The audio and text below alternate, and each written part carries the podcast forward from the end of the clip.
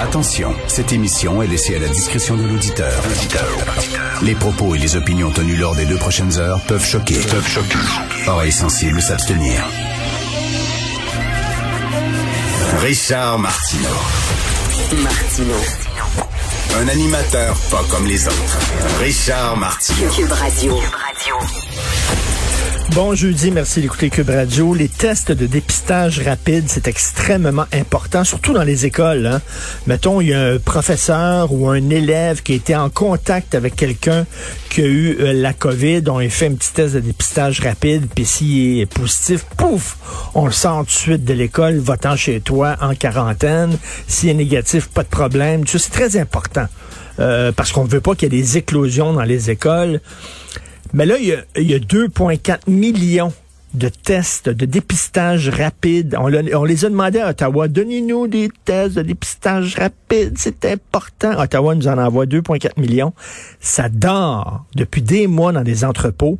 Les professeurs sur le terrain disent, ben, comment ça se fait qu'on n'a pas ça, nous autres? On peut penser aussi aux travailleurs de la santé. Comment ça se fait? Ils sont pas testés rapidement, les travailleurs de la santé, pour savoir qui doit rester chez eux, qui peut continuer de travailler. On leur dit le gouvernement, c'est pas nécessaire. C'est pas nécessaire. Je comprends pas.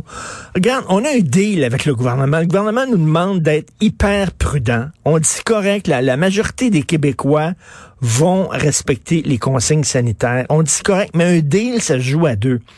Moi, je vais serrer la ceinture, mais toi, tu vas te débrouiller pour, un, qu'on soit vacciné plus rapidement. Là. On a atteint une bonne vitesse de croisière au Québec, c'est pas pire.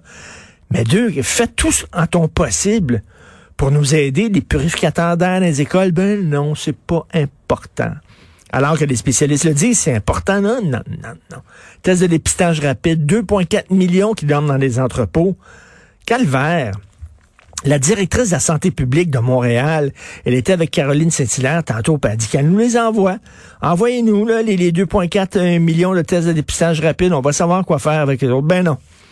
Et le devoir nous apprend aussi euh, de bien belles choses. Vous savez que lorsque vous êtes un, voyageur, vous arrivez de l'étranger, vous arrivez à l'aéroport Trudeau, euh, vous devez euh, euh, aller en quarantaine, euh, bien sûr, avant de continuer à travailler et à sortir de chez vous.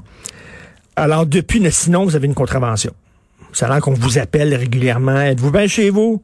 Vous êtes chez vous? Vous respectez la quarantaine? OK, bon. Sinon, vous avez une contravention. Alors, depuis Noël, le devoir nous apprend, depuis Noël, il y a seulement trois contraventions qui ont été distribuées euh, pour des voyageurs qui n'ont pas respecté la quarantaine. OK, de deux choses l'une. Soit tous les voyageurs qui reviennent au pays ont respecté la quarantaine. yeah, sure. Soit on donne pas de contravention. Par exemple, si t'es pogné dehors à faire ton jogging à 8h05, là, on va te donner ta contravention en tabarnouche. Mais tu reviens d'un pays, là, où les taux de COVID sont au plafond, tu fais pas ta quarantaine, il n'y a pas de problème. Encore la même affaire, de l'incohérence. Et là, je peux comprendre. Des fois, j'ai des sceptiques au micro. Des Jérôme Blanchet-Gravel, des Adrien Pouliot qui chiolent. Je suis pas d'accord avec eux, mais quand ils disent quand même le gouvernement est inconséquent, faut le dire, faut l'avouer. Ils ont raison. Ils ont raison. Nous autres, on est là, on fait attention, je chante pas, je tourne en rond comme un fauve dans sa cage. Il y a pas de problème, mais qu'est-ce que tu veux? Je respecte le gouvernement, mais Christy, déguédinez, vous autres aussi, donnez des contraventions aux gens qui respectent pas la quarantaine, sortez les tests de dépistage rapide, n'importe quoi. C'est vraiment tout croche. Hier, avec ma douce, j'ai regardé Culte religieux des enfants oubliés, un documentaire du Club Illico. D'ailleurs, j'applaudis euh, le Club Illico qui euh, maintenant euh, produit et diffuse des documentaires extrêmement intéressants. Il y avait Scopa et moi, bien sûr, de Félix Séguin et Éric Thibault sur leur relation qu'ils ont eue avec un chef euh, haut placé de la mafia montréalaise. Il y a eu Indignité, ce reportage extrêmement dérangeant euh, sur la façon absolument odieuse dont on a traité les résidents dans les CHSLD lors de la première vague. Et là, c'est un nouveau documentaire. C'est euh, Marie-Claude Barrette et la réalisatrice Patricia Beaulieu. C'est important de nommer les réalisateurs et les réalisatrices de documentaires. J'en ai fait une coupe de documentaires et euh, ils, ont, ils jouent un rôle extrêmement essentiel. Donc, Marie-Claude Barrette, que vous connaissez bien, qui parle des enfants qui sont abandonnés par leur système totalement, qui ont grandi dans des cultes religieux. Donc, il interviewe des gens euh, qui ont passé toute leur enfance dans des cultes religieux, qui ont été battus, agressés sexuellement, qui ont reçu aucune éducation, qui ont été traités comme de la merde. Et on a accepté ça, on a abandonné ces enfants-là sous prétexte que c'est la religion.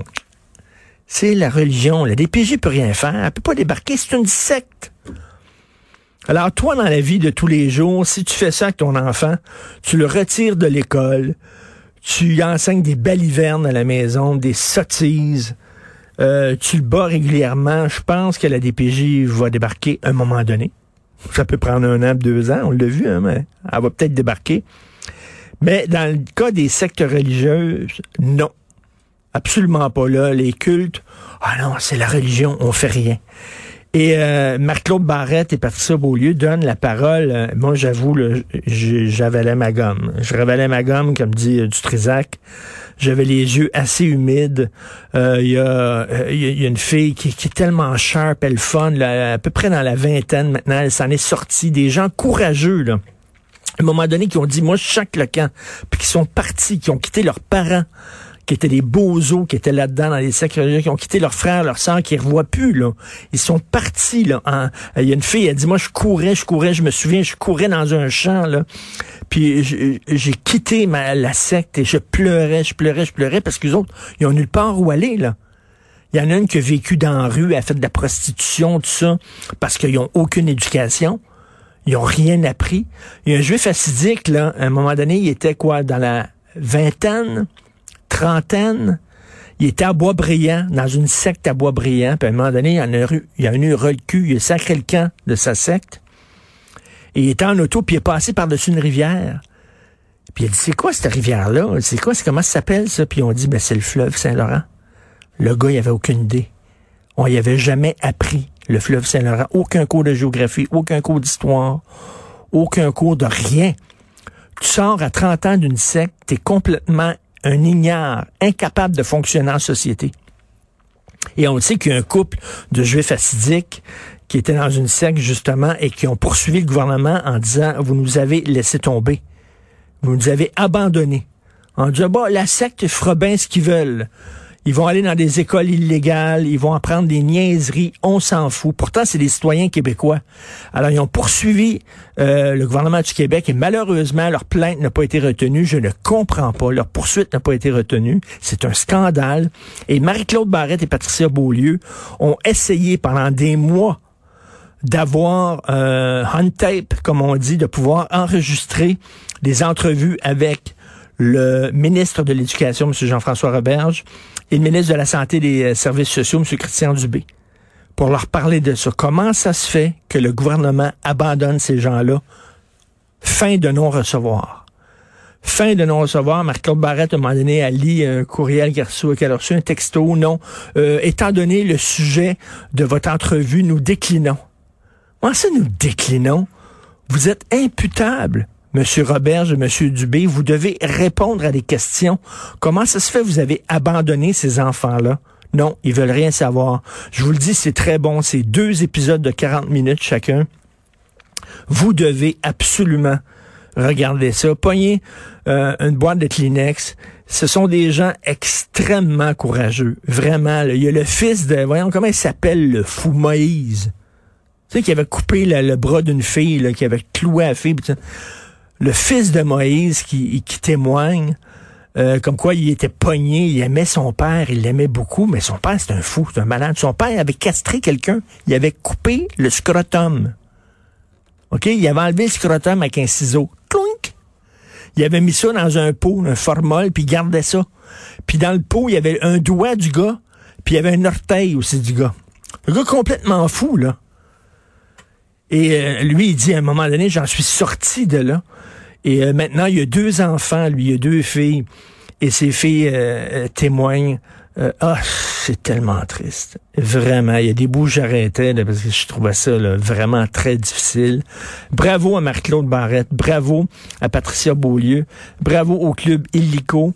Il faut poser ces questions-là. Je trouve ça dégueulasse qu'on abandonne des enfants comme ça à des crackpots. Vous écoutez Martineau.